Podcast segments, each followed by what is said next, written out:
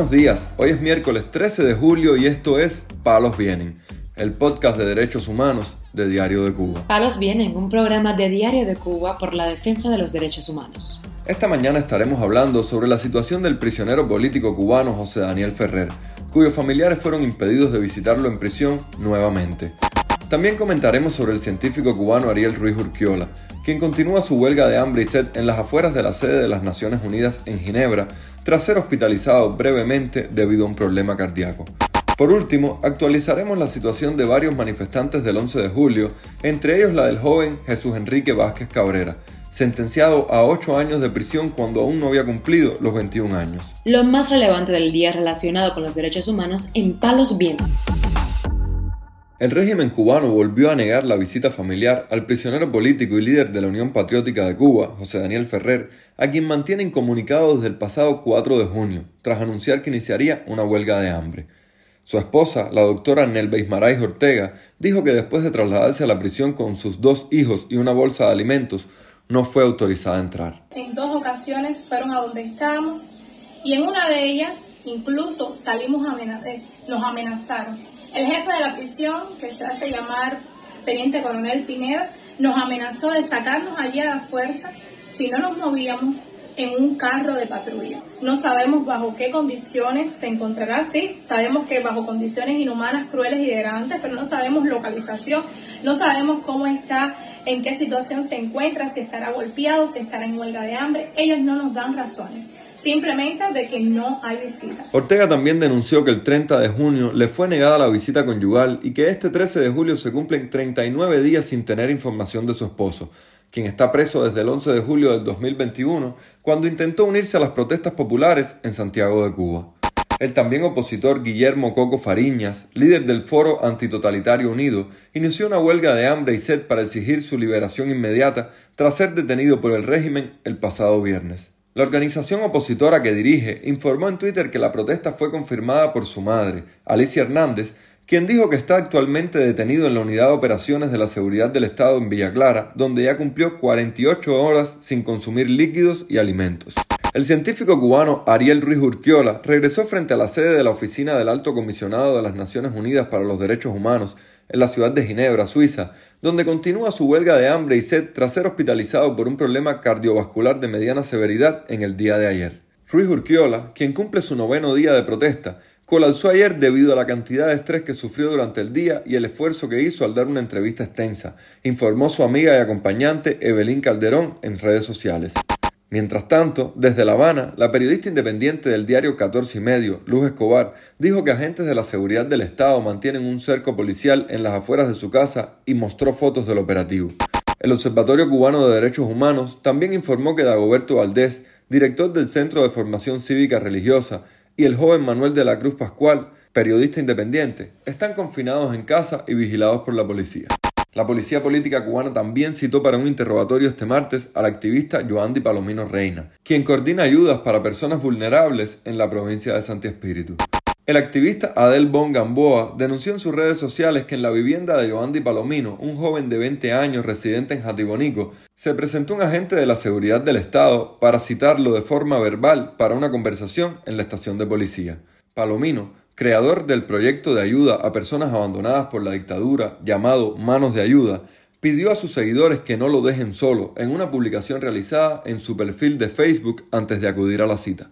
Por otra parte, este martes el subsecretario de Estado de Estados Unidos para el hemisferio occidental, Brian Nichols, tachó de falsedad la declaración del canciller cubano Bruno Rodríguez, quien acusó a Washington de involucramiento directo en el estallido social del 11 de julio de 2021 en Cuba, cuando decenas de miles de cubanos se lanzaron a las calles a exigir libertad. Es falsa la acusación. Lo que sucedió el 11 de julio fue porque el pueblo cubano está inconforme con la falta de derechos básicos en Cuba, los abusos sistemáticos del régimen, la falta de comida, libertades y medicinas, dijo Nichols en una conferencia con varios medios, incluido Diario de Cuba. Según el funcionario de la administración de Joe Biden, los cubanos están viviendo bajo un régimen que no atiende sus necesidades más básicas y, más importante, no cumple sus compromisos constitucionales y universales. Estados Unidos no tiene nada que ver con lo que sucedió y ellos lo saben perfectamente. Por eso ayer mentían para tratar de eliminar sus responsabilidades. Tienen miedo de sus propios ciudadanos y por eso no quieren que hablen, que salgan del país ni que entren al país. Si el régimen quiere ser aceptado como un gobierno legítimo, debe garantizar las libertades que están en la Constitución de Cuba, dijo. De acuerdo con una declaración que Nichols le dio a los medios al iniciar el encuentro, a pesar de las evidencias que muestran el carácter pacífico de las protestas, el régimen intenta justificar las sentencias draconianas al afirmar falsamente que éstas fueron en gran parte violentas, y subrayó que los fiscales han inventado cargos falsos como sedición contra los más de 700 procesados por la revuelta. El manifestante cubano del 11 de julio, Jesús Enrique Vázquez Cabrera, quien se encuentra privado de su libertad en el Combinado del Este, denunció este martes al portal de noticias Cubanet que fue sentenciado a ocho años de privación de libertad por su participación en las protestas a pesar de no haber cumplido los 21 años en el momento del juicio. Vázquez Cabrera fue capturado en su casa el 28 de julio de 2021, pues aunque aparecía en algunos videos de las protestas populares, aparentemente los militares tardaron en identificarlo porque iba vestido con un suéter con capucha.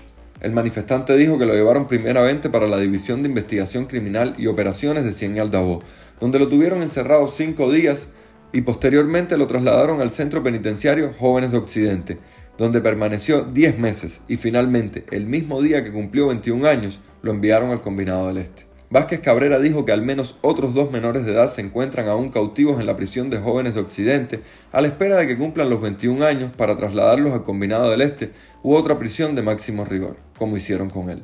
Este martes se conoció que el preso político cubano Giovanni Rosel García Caso, participante en las protestas antigubernamentales del 11 de julio de 2021 en Holguín, fue golpeado y trasladado a una celda de castigo por vestirse de blanco en el primer aniversario de las protestas, de acuerdo con una denuncia publicada en el grupo de Facebook Presos Políticos de Cuba. García Caso tiene 33 años y es padre de tres menores de edad. Fue acusado del delito de sedición y la fiscalía le pidió 30 años de privación de libertad. Finalmente fue condenado a 20 y consiguió rebajar su sanción a 15 en el juicio de apelación. No obstante, dijo no arrepentirse de haber salido a protestar el 11 de julio. El boxeador cubano Jordani Jugás se pronunció en sus redes sociales a propósito del primer aniversario de las protestas del 11 de julio y dijo estar seguro de que antes o después el pueblo cubano volverá a salir a las calles para manifestarse contra el régimen porque el sistema opresivo e ineficiente que rige en la isla no hay quien lo aguante. estamos aquí con nuestra familia, con nuestros vecinos, con nuestro país y con el favor de Dios, a lo mejor en unos días, en una semana estamos aquí festejando la libertad patria y vida, abajo la los presos políticos.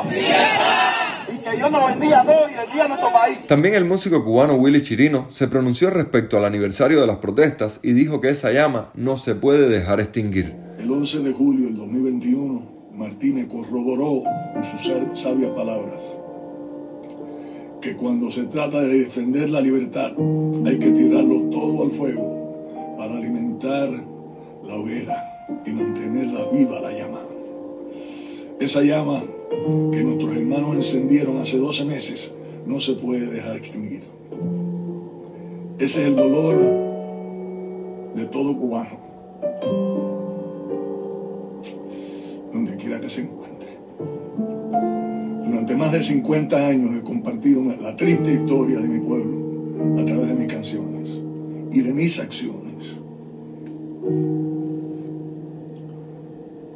Le he pedido al mundo que preste atención a lo que el régimen asesino está haciendo en nuestro país. Hoy vengo una vez más haciendo una súplica para que escuchen el dolor de un pueblo que ya se cansó de la represión. Chirino se vio emocionado durante la locución transmitida en sus redes sociales, por lo que tuvo que parar en más de una ocasión para contener las lágrimas. Llegó el momento estrangulador de la dictadura sangrienta y totalitaria tiene que terminar. Un pueblo armado solo con piedras y rabia.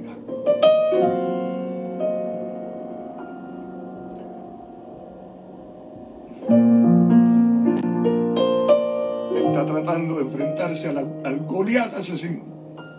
Hoy vengo aquí, humildemente, levantar mi voz